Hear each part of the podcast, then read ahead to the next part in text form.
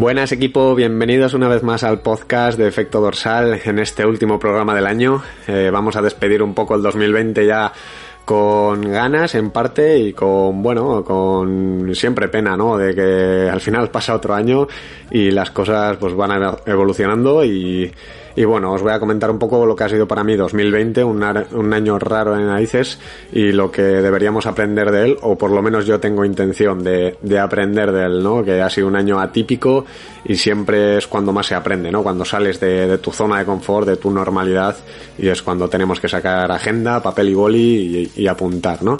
Sintonía del programa como siempre y empezamos.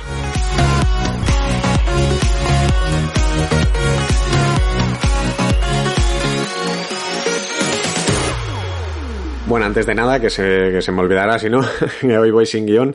Eh, muchísimas gracias a todos los que os habéis inscrito a la San Silvestre Virtual, a los que estáis ya mandando los, los tiempos, que por cierto hay algún tiempazo que asusta.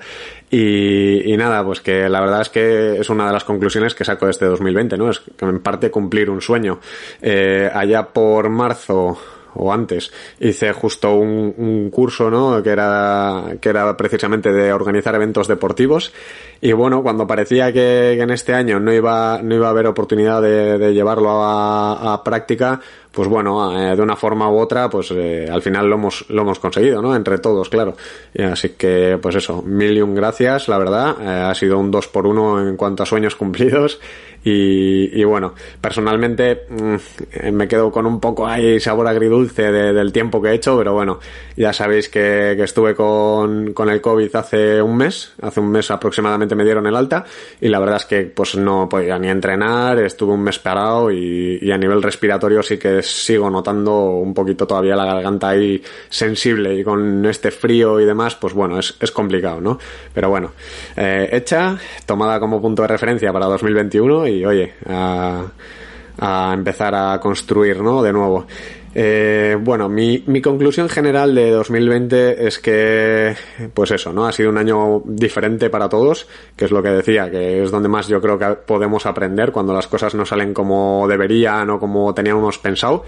Y la verdad es que yo creo que el, el, la conclusión más clara que me llevo es que hay que aprender a, re, a relativizar, ¿no? A que todo es relativo, a que a que no podemos ser el centro de atención del universo, por así decirlo, ¿no? Eh, esta noche, por ejemplo, sin ir más lejos, eh, yo sé que mucha gente pues no va a poder ver a su familia. O sea, si ya estaba complicado, pues al final entre, entre que viven lejos o o bueno, o viven a más de media hora, como es en el caso del País Vasco, ¿no? Que a las doce y media tenemos que estar ya de vuelta en casa, pues casi es comer las uvas y salir corriendo. Y ya nada que vivas un poco lejos de, tu familia, pues ni, ni, comer las uvas juntos, casi, ¿no? Entonces, bueno, eh, yo personalmente voy a poder comer las uvas con mi familia, con lo cual me siento afortunado, ¿sabes? Eh, punto uno por poder ir a verles y punto uno porque sigan ahí, ¿no? Eh, pensad en esa gente que, que en este año, pues hombre, eh, si, si has perdido algún familiar, pues ha tenido que ser duro. Y si no lo has perdido, pues mmm, igual es que ha sido un año raro y atípico, pero bueno, no ha sido tan mal del todo, ¿no? Comparándolo con esa gente que ha perdido a alguien. Si, si no has perdido a nadie y no tienes nadie cerca que haya perdido algún familiar por el COVID, pues siempre también vas a poder hablar de, la gente que ha pasado el COVID, ¿no? Eh, yo pensaba que, que, iba a ser un afortunado en ese sentido y al final pues me metieron un gol ahí tocando el palo y, y cogí el COVID. Por suerte, pues no ha sido entre comillas grave, más que las secuelas leves que podríamos tener, ¿no? Eh, que caben esperar. Eh, en, definitiva, ¿no? Pues sentirte afortunado de, lo que has podido hacer, de cómo hemos podido adaptarnos, que la verdad es que ha sido increíble. Eh, a nivel, pues, entrenador también, a mí me ha ayudado un montón a aprender a adaptarme, a aprender a, a hacer cosas nuevas. como, como siempre digo, ¿no? Yo en muchas cosas soy autodidacta y en otras pues me enseña la gente que me rodea también. Entonces este, este año ha sido de esos, de los que a la gente que entrenaba me ha ido también guiando de una manera u otra a sabernos adaptarnos, ¿no? Y, creo que todo el mundo, bien por una parte por otra, ha sabido hacerlo. Entonces, bueno, eh, relativizando, creo que, que en el fondo pues ha sido un año positivo, ¿no? Hemos tenido que renunciar a cosas, pero que realmente no son cosas tan igual cruciales, ¿no? Salvo en esos casos en los que comentaba antes que igual pues pues algún familiar lo ha pasado mal o lo sigue pasando mal o, o bueno, o lo ha pasado peor, ¿no? Eh, centrándonos en lo deportivo, pues hombre, no hemos tenido carreras, pero sin embargo hemos podido también aprender cosas, ¿no?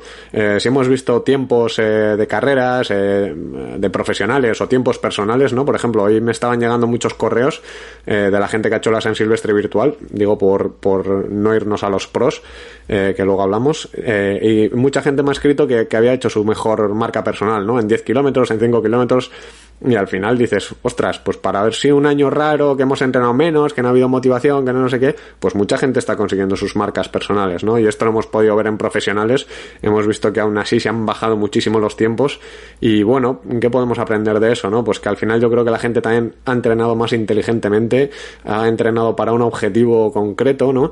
Y también que hemos empezado a, tener en cuenta el descanso, ¿no? Eh, lo, lo he más de una vez, el descanso es crucial para mejorar como deportista, ¿no? Y y en el caso de los profesionales yo creo que ha quedado claro. En un año en el que casi no ha habido competiciones, el nivel ha subido también otro punto extra.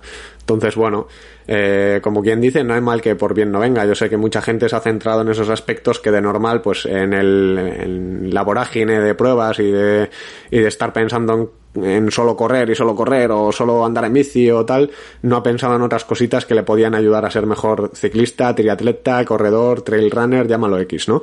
Eh, este año, pues yo sé que hay gente que se ha puesto a entrenar un poquito más la técnica, hay gente que, que en esas, que en esas entrenos de 45 minutos limitados que tienen en la piscina o una hora han aprendido a hacer pues otro tipo de entrenamientos, ¿no? En vez de nadar tanto continuo, pues hacer más series cortas, hacer otro tipo de entrenamientos, ¿no? En definitiva, adaptarse otra vez y relativizar y ver que, que pues aunque no podamos hacer lo que queremos o lo que pensamos que, es lo mejor, eh, pues esa situación nos ha llevado a aprender de otra manera, ¿no?